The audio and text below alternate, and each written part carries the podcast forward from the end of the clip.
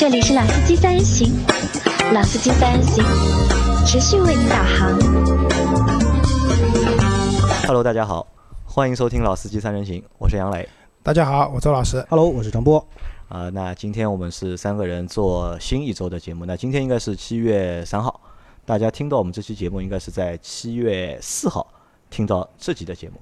但我们在上周的节目里面，我们说到了就是世界杯啊，就是小组赛最后的一轮，对吧？最后一轮，唉，德国队 被淘汰了，对吧？当时觉得就是德国和巴西应该都能够小组出现，那巴西是出现了，但是德国 回家了。告诉大家个数据啊，二十世纪进入二十世纪以来啊，就是世界杯的卫冕冠军能够小组出现的只有零二年的巴西队，其他的凡是上一届冠军，下一届都是小组出局。小组都是会都会出局。你们知道为什么零二年的时候巴西能够出现吗？为什么那届巴西特别强吗？不是的，是因为那一届他们和中国队一个小组。啊，就漂亮！送了三分，对吧？送净胜球 还送三分，对吧？对的，现在好像只有我支持的比利时还在啊，但比利时昨天晚上也蛮悬的啊，今天凌晨西班牙二比三嘛，对吧？三比二。其实这场比赛就是我看了全场吧，就是上半场其实踢的还可以吧，就我觉得比利时踢的太复杂了，对吧？有那么多优秀的球员，那么多明星，但好像没有效率。复杂。你有西班牙复杂吗？但到了下半场，对吧？被 西班牙是踢的真他妈复杂，被日本连 就是进不进球。被日本连进两个之后，对吧？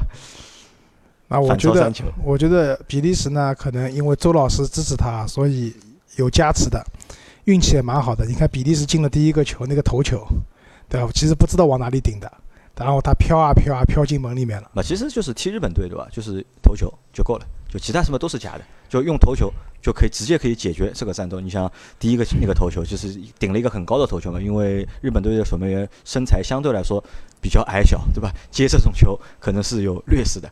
第二个费莱尼的那个投球又是一个投球，那可能踢日本队就投球，我觉得就够了就。所以幻想一下，俄罗斯的酒吧站在日本队里面，我靠，那就是鹤立鸡群啊！鹤立鸡群啊啊，对的，而且比利时好像很喜欢用战术角球。啊！对这个我觉得很奇怪的一点他。打亚洲球队的话，像日本那么多高点，对吧？身高完全占优的情况下，其实简单一点，对吧？角球炫进来，对吧？大家去争嘛，第一点争到了以后，第二点都有机会的。所以其实足球，我觉得这个东西打得太复杂不是好事情。其实篮球也是的，你看勇士队，对吧？很多时候库里简单嘛，带球过了中线扔扔三分了。进就进，不进就不进，对吧？今天手感好就把你们打趴下，手感不好还有杜兰特，对吧？我觉得简单一点，有的时候战术反而是更有效的。啊，我们讲的再深一点，做男人有的时候简单一点就蛮好，不要套路来套路去，对吧？我喜欢你就是我喜欢你，我想带你走就是我想带你走。啊，张峰又有什么故事要和我们分享？没有，最近感冒，啊，最近感冒还没好了，感冒嗯，还没好不。过嗯今天要改那个表扬张波啊，鸽子王今天不但没有放鸽子，而且还提前到我们公司了，可以让我们比较早的开始录节目。嗯啊，那我们言归正传啊，我们在就是上期的节目里面我们说了嘛，就是周老师订了一辆新的就是宝马的五三零，对吧？那买好新车了，对吧？新车定好了，那要做一件事情，就是新的要来了嘛，我们要把旧的那辆要送走，送走，对吧？我们今天来谈谈就是周老师卖车的这件事情。就在正式开始谈之前啊，就是因为我们都经历过换车嘛，对吧？就之前你们的车子，你们换车的话是怎么处理之前的旧车的？我第一辆车是找的黄牛，找的黄牛啊第，二辆车是开心，开心网啊，开心那个什么，开心换车，对，杨磊我的每辆车都是卖给平台的，都是有那种就是卖给平台的对收二手车的平台嘛，就直接卖给平台。啊，我也是你也是对吧？啊，对，就我们讨论一下，你们觉得就我们都是卖给平台的嘛？其实无非处理二手车几种方法，一种就像张波讲的，最早那个时候没有平台的时候，那些车虫嘛，车虫对对吧？那这是一种形式。第二种呢，可能朋友间的流转，啊，卖给朋友啊，卖给朋友，对吧？第三种，4S 店啊置换，直接旧车给他抵钱，换成那个在他那里再买辆新车嘛新。车，对的。还有一种就是我们现在比较流行的讲网络的平台，各种各样的平台，对吧？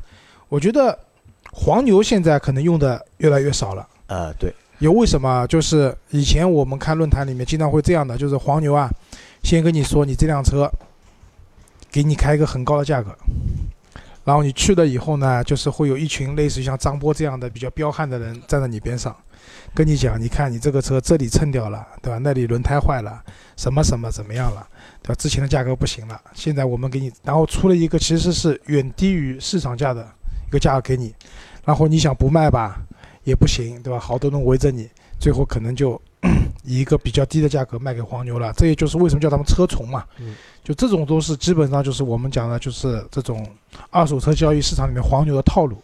那现在基本上用这种形式的少了，对吧？第二个我们讲卖给朋友，卖给朋友，那卖给朋友，杨磊其实不支持，对吧？不推荐。呃。怎么说呢？就是卖给朋友呢，就是好处是什么？就是有好处有坏处。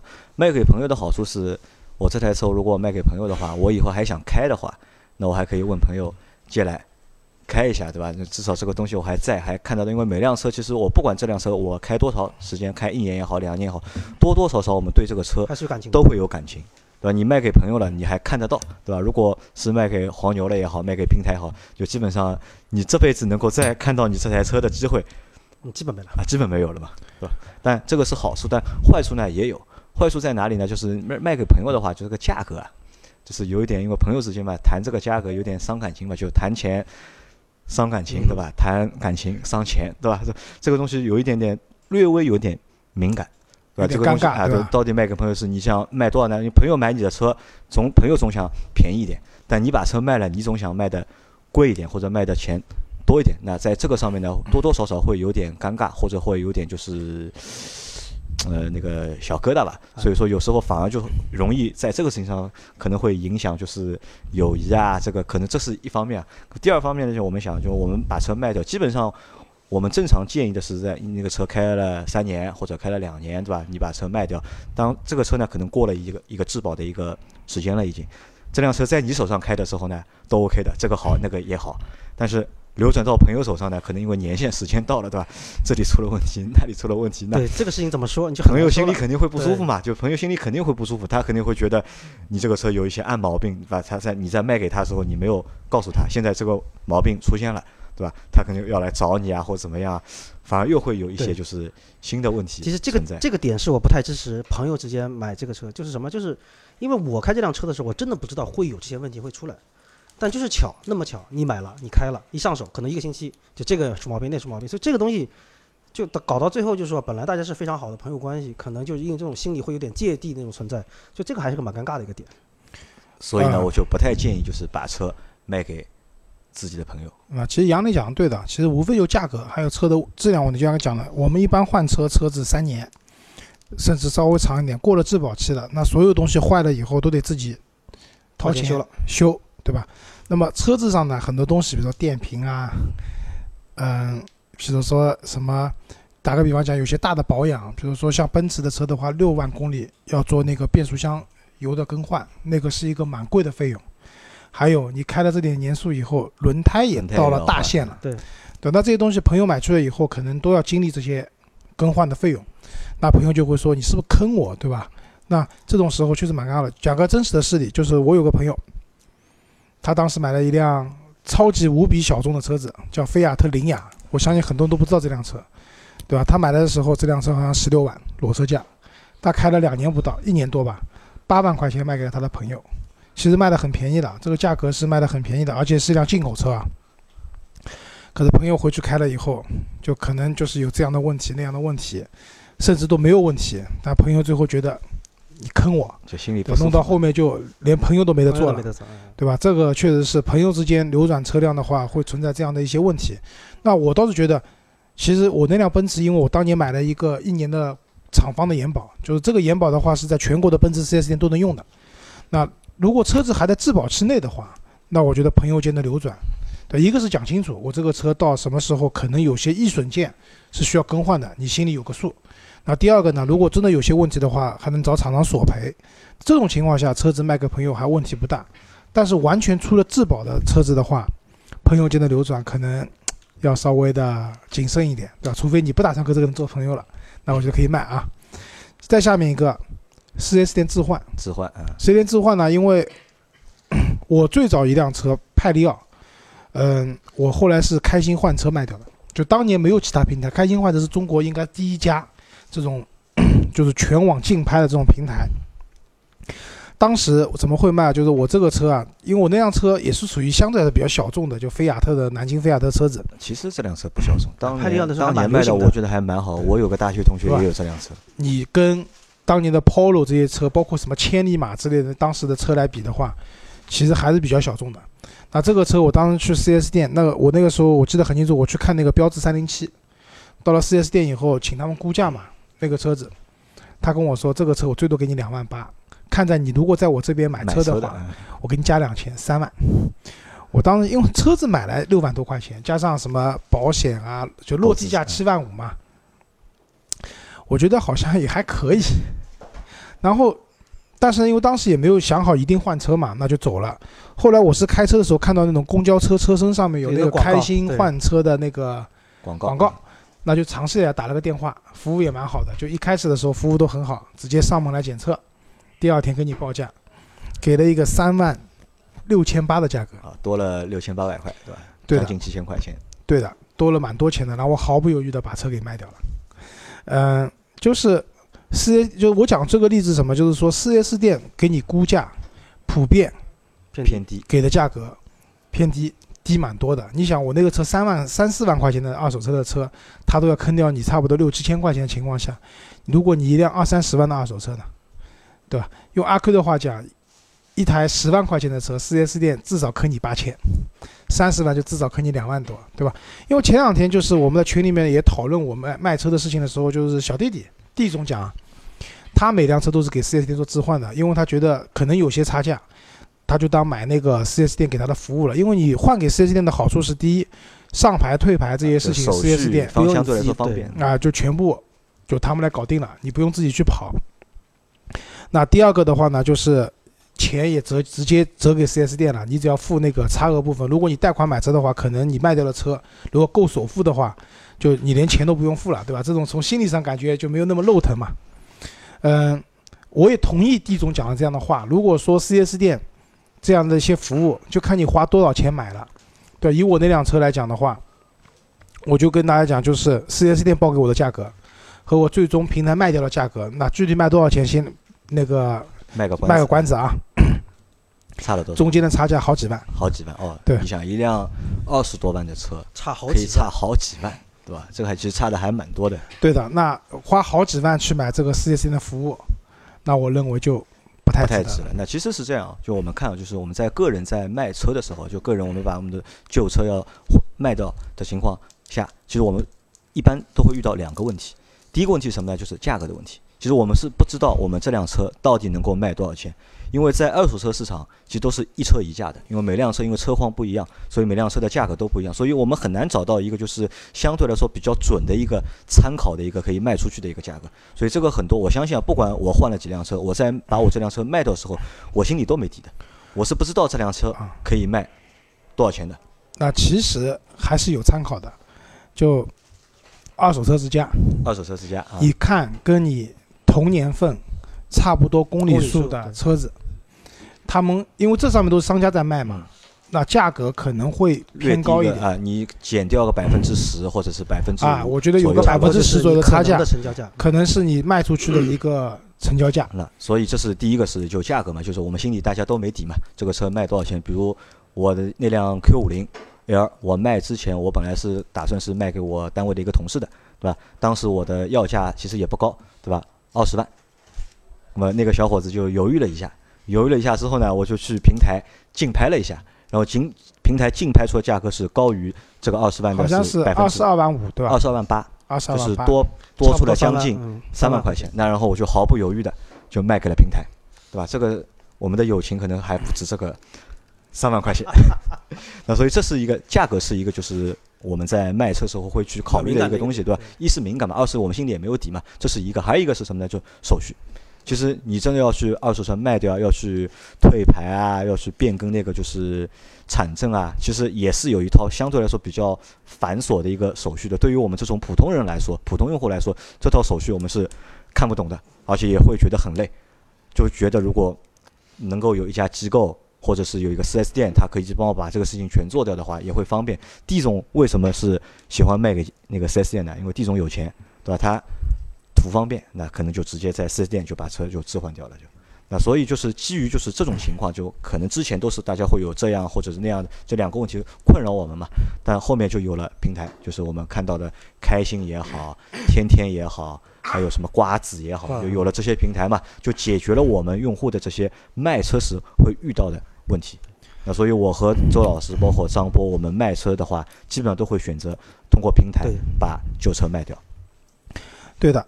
然后呢，刚才杨磊讲到个问题，就是其实你对这个车的价格心里是没谱的，对吧？从卖车人的角度来讲，我当然希望我这辆车卖的越贵越好，对吧？恨不得我三十万买来的，二十八万卖掉对吧？的，三十五万卖掉，对吧？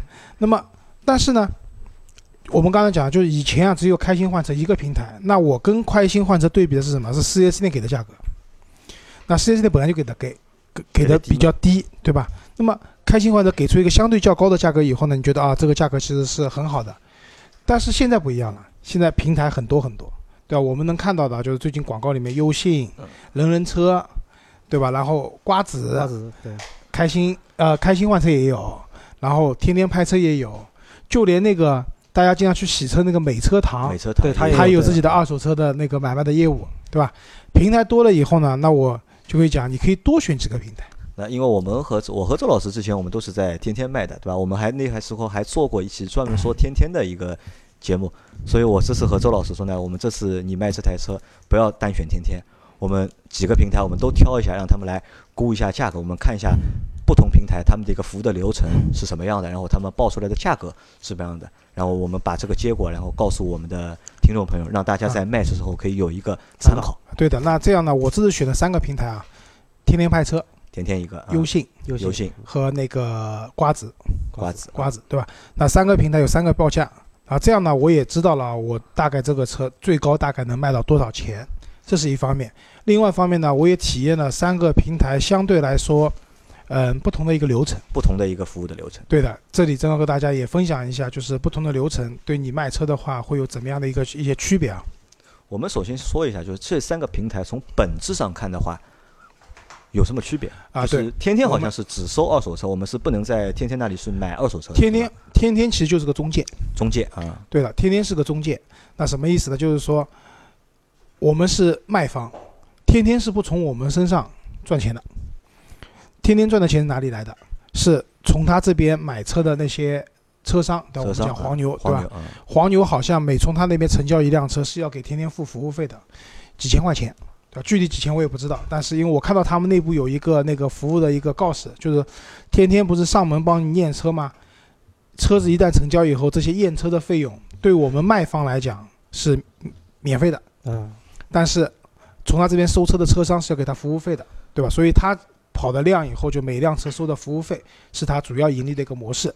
那么这里也讲到，就是天天它本质上是个中介，他把他从市场上收集到那些我们要卖车的这些例子，对吧？信息，嗯然后他把这些车检测好，这个车有没有大的事故啊，或者怎么样啊，车况怎么样，各方面检测好了以后，形成一份报告。那报告我也看了，其实二手车呢，大家不要太介意，就是说你的外观到底，就是我像我那辆车的话，外观和内饰的评级都很低的，都是 C 级，但内饰为什么评级也低啊？有磨损啊啊，，有磨损有磨损啊，有磨损啊，比较脏啊，各方面。但是他们也讲了，这个对你最终的成交价的影响很小。不是太大，对，对的，因为说句实话，你开了一辆三年开的车子啊，三年开下来了，将近六万五万多公里的一辆车，你说外观一点伤痕都没有的，嗯，内饰完全是新的，你信吗？我是我我不相信的。倒有点问题这个反而怀疑。有问题了，这对，对的。怀疑的，好，那么就是所以在我这辆车评级不是很高的情，就是外观内饰评级不是很高，但是我车子的动力系统就这些主要的部件，它的评级是 OK 的。那么这份报告会呈现给嗯、商家看到，然后车上哪些地方补过漆啊，哪些地方有伤痕啊，修过啊都会被标示出来，拍照标示出来。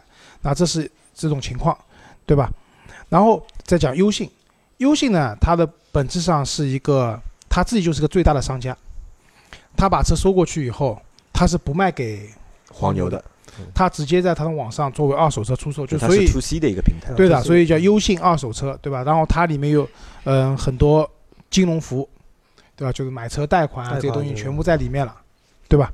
那然后呢，瓜子呢是这样的，瓜子呢是结合了天天呃和天天和嗯优信的这种模式嗯。瓜子有一个叫保卖服务，什么叫保卖？就是保证你卖掉，保证你卖掉的概念就是它是一个最大的经销商，就是最大的一个黄牛，他把你车以以平台的名义把你车收走，然后他去卖，至于他是卖给个人了还是卖给了商家了，都有，其实跟你没关系了嗯，反正就他会给你一个保卖的价格。那还有一个呢，就是我们广告们听的最多，就是叫个人卖给个人，无中间商赚差价，瓜子对吧？瓜子二手车嘛，对吧？但是这种情况呢，有个最大的缺点，你可能会开一个比较高的价格挂在它网上。第一个是说你要设置你这辆车什么时候方便别人过来看，然后那别人看到可能要试驾嘛，对吧？不像看房子，你样板房里面兜一圈结束了，车子还要试驾，你可能要经常疲于应付这些上门来看车的人。那第二个呢，这个成交周期是很难控制的，有可能一周就卖掉了，也有可能一个月都卖不掉。那对于因为我们上海的话，因为我要把这辆车卖掉，把牌照退下来，要上到新车上去的，其实我对成交时间是有要求的。如果说无限制拖下去的话，对我来讲，我新车就没法用了，对吧？而且，而且我那辆车是因为是到临近保险快到期的时候卖掉的，如果再拖下去的话，我要又要去买新的一年的保险了。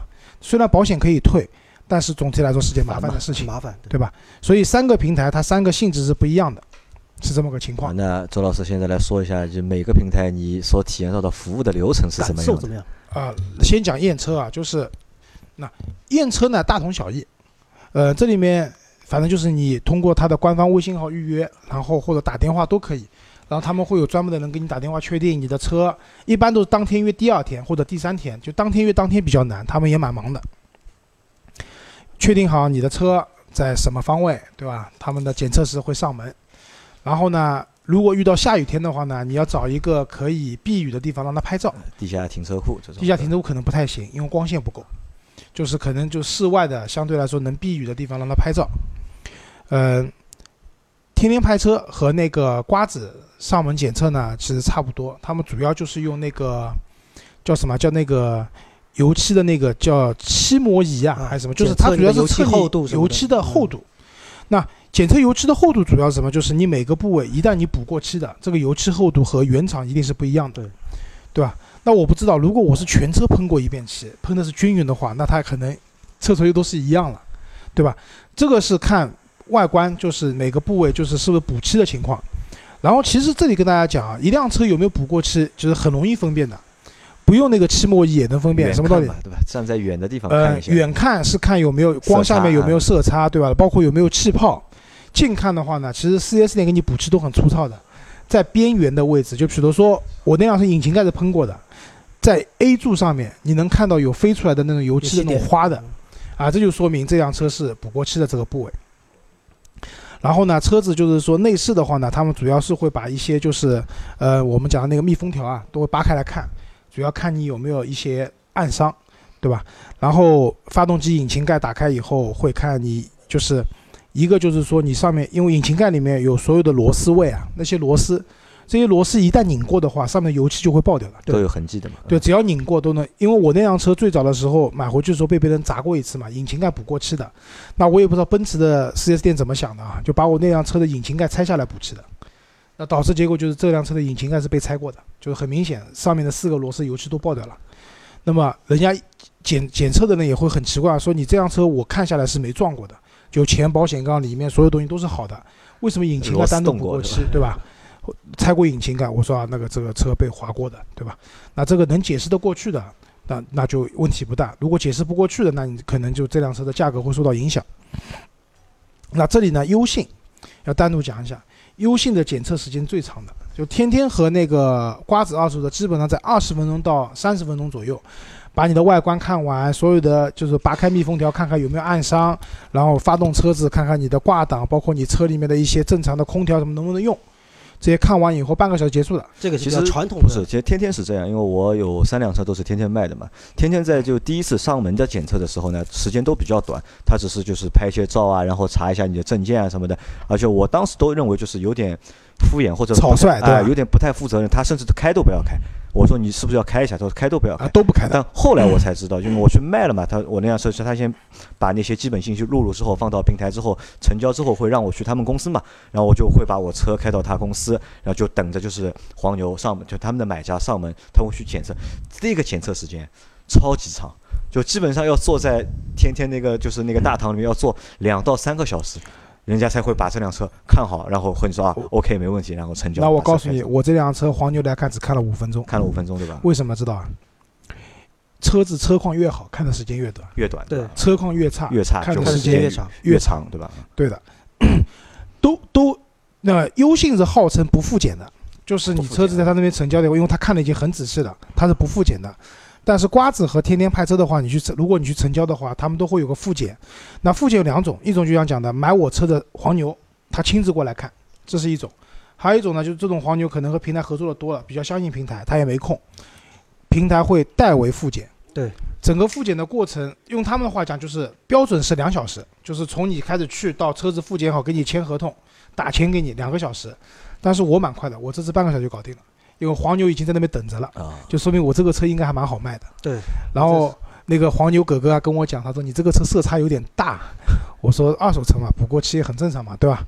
然后，然后我也跟他讲了，我这个车还有一年的官方延保，对吧？你要反正车已经成交了嘛，那我也告诉你这些东西，你将来对你卖车能多赚点钱，对吧？大家都很愉快。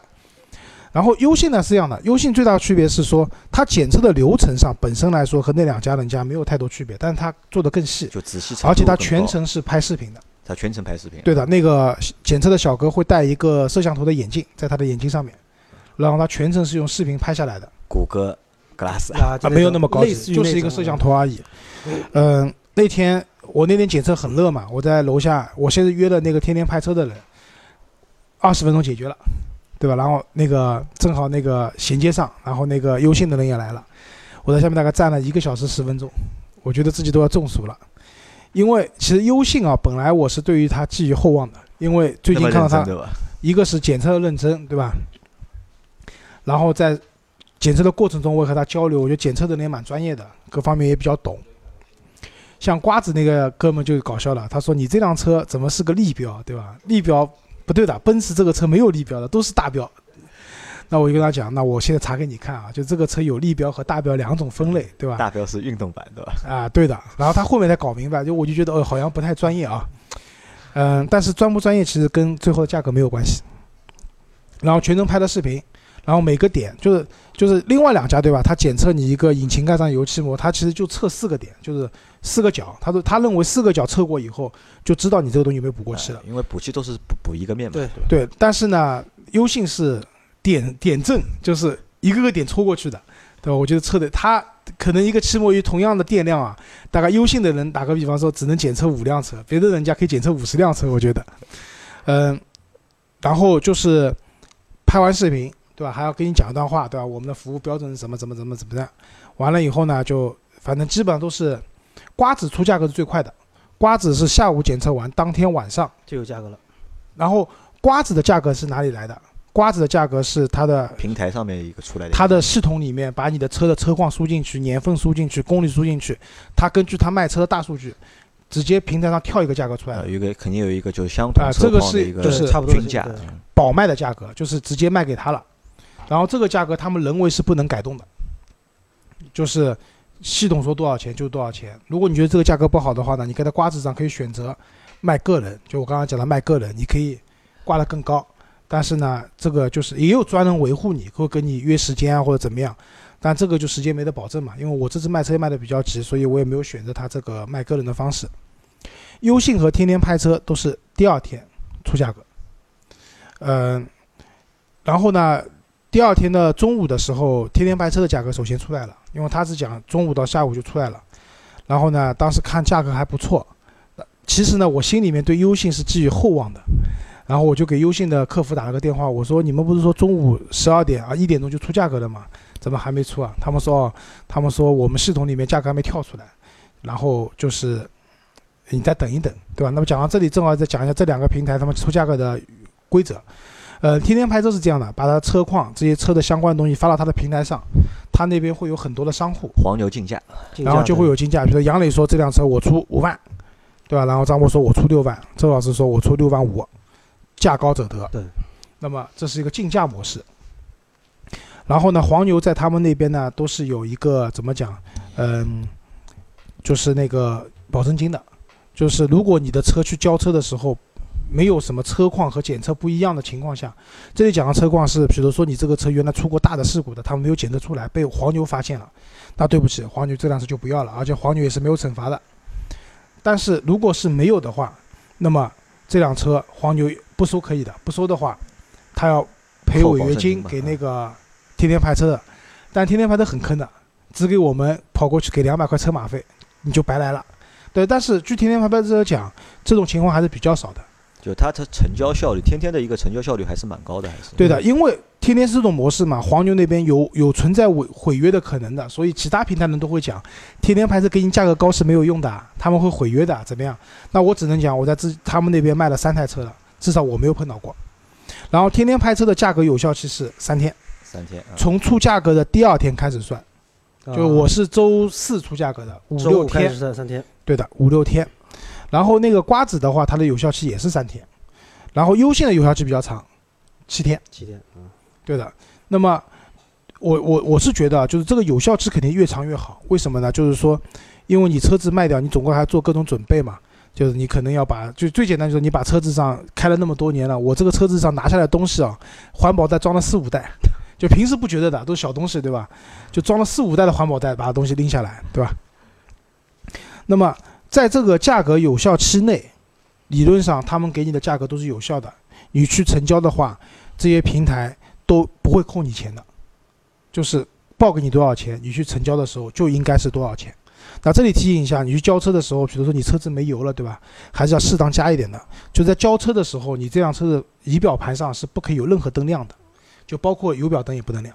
就哪怕你油是没有，但你这个油表灯只要还没亮，那我后来去交车的时候，我看我的灯亮了，我加了五十块钱的油过去的。那么这是差不多整个一个流程，最后就交车了嘛。那这里就是反正前面里面也露出来了，就是我是卖给天天拍车的。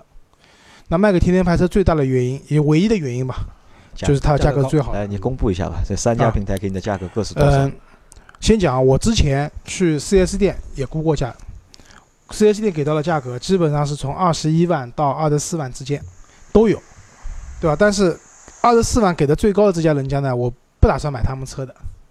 然后呢，这里其实也反映出一个问题啊，就是有些 4S 店是比较诚心做你的生意的话，他可能给你二手车估的价格还可以的，他也不打算在这辆二手车上挣很多钱。他还是希望拉客户，但有些 4S 店车子比较便宜的，降十万也卖不掉的那一家，对吧？给我估的那辆车的价格只有二十一万，二十一万。那我觉得就是销售跟我讲，这是他的收那个二手车的朋友给的价格，那我觉得心蛮黑的，对吧？这这样的话，我觉得我我就不愿意在你这边。这个可能是什么？这个可能不是他们自己收掉的车，他们是给黄牛的。也是给黄牛的，对，其实四 S 店收的车都是给基本都是给哦，不是黄牛的。，像宝马同品牌才会自己收，对非同品牌的他们店里又不能卖的了啊，对的，都是给黄牛，对？吧？对你像奥迪这种官方认证永达的话，如果你去，因为它可以集团里面流转。对对对，它可以消化的流转的。啊，对，那这是四 S 店给到我价格。那后来那个叫什么，到三个平台了，对吧？先讲瓜子吧，瓜子给我保卖的价格是二十四万五，二十四万五，24啊那他也是第一个出价格的。那我当时心里面就有谱了，基本上我我心里价位在二十五万左右嘛，那我觉得基本上应该可以满足了。可以满足了，对吧？心里有谱了。然后第二家出价格的是天天拍车，二十五万五千八。二十五万。其实我之前拍过一次，是二十五万三，然后这次拍完以后又贵了两千八，那我也蛮高兴的。呃，然后最后讲一下优信，我寄予厚望的，报了一个价格是二十一万。二十一万，那说句实话，这个价格很差。差了四万啊。差了四万。对这个价格，实我们看上去三个平台看上去规模差不多大，对吧？流程其实也是差不多的，但出来的价格可以差四万块钱，四万块钱要将近多少？百分之二十了，将近，呃没有百分之二啊，差不多对吧二十多将近百分之二十了啊对吧？这个差价好像差的有点多啊，我觉得。啊，对的。那蛮失望的，说句实话，因为我看到他广告也很多，对吧？然后检测的时候也非常认真，把你这个车前前后后都弄清楚了，对吧？也问了你这个车是不是加装了什么东西。那这里讲一下，你车子如果去改装的话，第一，如果你是改动力这些东西的话，那对不起，你这辆车不值钱的。对，改的再漂亮也没用，不值钱的。像周老师这辆车是做了一些舒适性的升级，就是什么无钥匙进入啊什么，那只能讲这些东西不会影响你这辆车的二手车价格，但是也没有附加值。对，别人不会因为你改了这些东西，这辆车多出多出钱的。那么在这里的话，就是最后那肯定是天天派车，因为给的价格高嘛，去他那边成交。那成交的话，无非就是大家讲究要带什么东西啊？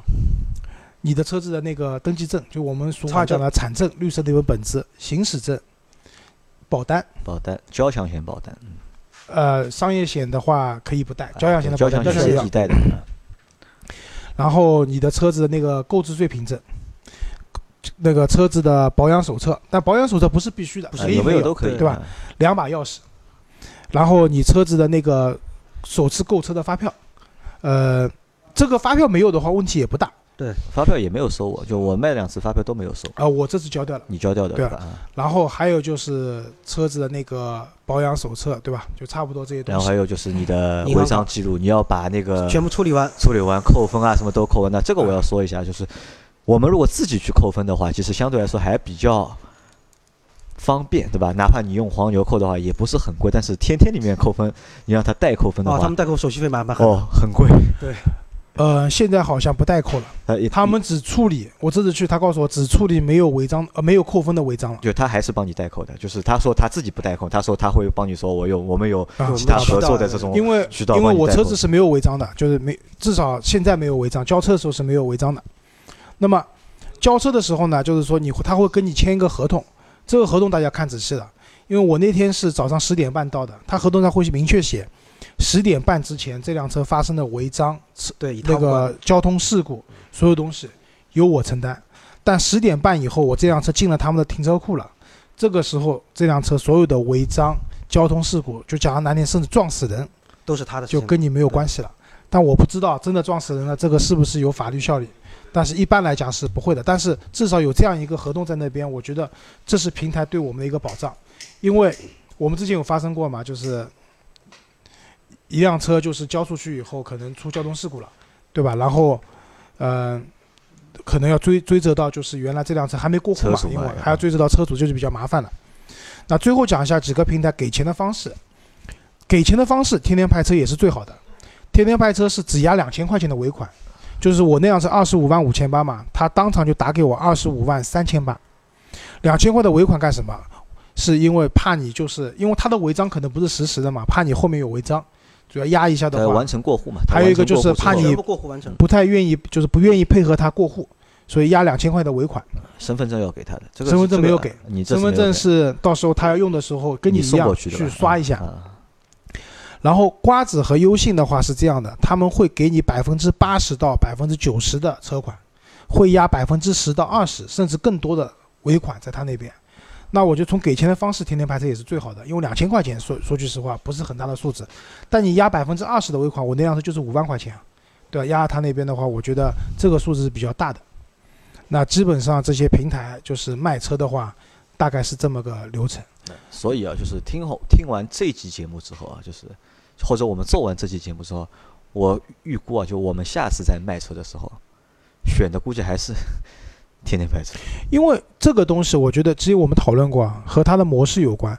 因为天天拍车其实针对的是那些二手的商户，说白了，二手商户为了拿到一些相对来说比较好的好卖的那个车源，它是竞价嘛，总有人会出的价格会比较高。那么在这种情况，天天拍车其实没有风险的，他跟二手的商户签了合同，对方把钱打给他，他把钱打给我，这辆车就流转出去了。这辆车具体到了二手商户那边以后，能不能在短时间啊卖掉，卖一个好价格，跟他是没有关系的。那所以这也就注定了天天拍车，总体来讲他会给的价格会比较高一点。因为他就赚这个服务费嘛，就对那我们也考虑，就是优信为什么会给的价格那么低，那么低甚至低于这辆车的一个市场正常的一个估值。那我觉得最重要原因是因为他自己就是商家，对，他还要卖这个车，他要利益最大化对他的有他的利润在里面。他可能这个车如果真的是到流转到二手车市场的话，你这辆车可能也就在二十五万到二十六万之间，对吧？你说很难卖到二十七、二十八，这个是比较难的。那可能他要赚这个钱嘛，他可能就把你收的价格压得很低。他就把风险其实压给了车主，就是他不愿意承担这个溢价的风险，所以他把价格压得很低。那么在这样的情况下，那说句实话，如果说你第一次通过平台卖车，如果这个价格开出来比 4S 店略高一点呢，你可能就卖给他了。但像碰到周老师这样的老油子呢，那我我多个平台竞拍的情况下，你肯定是没有任何优势的。所以就是它的在整个服务的流程当中啊，它会做得非常仔细，做得非常专业，让用户呢有一种错觉，哦，这是一家很正规、很专业的机构，说他们给出的价格会是一个很公道的价。如果你不货比三家的话，就很有可能就把车卖给他了，就。啊，当然了，因为周老师这次只是卖一辆车啊，这个里面可能有特殊情况在里面的。那大家如果卖车的话，不是说天天拍车一定价格给的最好的，也有可能是优信给的好，也有可能是瓜子甚至别的平台给的好，大家还是要多试一下哎。多平台的选择一下。那最后讲三个 tips。那第一个卖车的 tips，其实大家知道夏天是汽车销售的淡季，二手车在夏天卖出去的价格一定没有旺季的时候卖也的好，是淡季，也是淡季。嗯，那黄牛跟我讲，我这个车早卖两个月两个月啊，可以多卖两万块。那我告诉他，如果我早卖两个月，我订的那辆车的优惠比现在少四万块，所以还是搞算。所以大家如果在要卖二手车的话，可以选择一下时机。就如果你不是特别着急的话，可能要避开夏季这样的一个淡季这个情况。那这是第一个 tips。第二个呢，关于车子的一个使用年限的问题，大家知道，因为你买车嘛，可能牌照原因你不一定马上上牌，他们是以上牌时间作为这辆车的一个年份年份的上牌年份，而不是说，因为我那辆车其实是真实情况是我七月份提车的，我八月份上牌的，所以它按照八月份算它的年限的。那但这里呢是这样的，就是说你上牌的时间和你提就这辆车落地的，它不其实也不是看提车，是看它的生产日期。如果中间跨度超过一年的话，哎，那也不行，他们会认为这辆车是库存车，库存车给的价格就不会特别好。对，所以你就像我那个朋友，五十四次没有拍到牌照，所以他这个车上牌之后，这个年限，对吧？啊，对，就是他这辆车可能从上牌年限来看可能是新车，但是这是一辆库存的不要不要的车子不要不要，的车了。那这个可能也是会有一些问题的。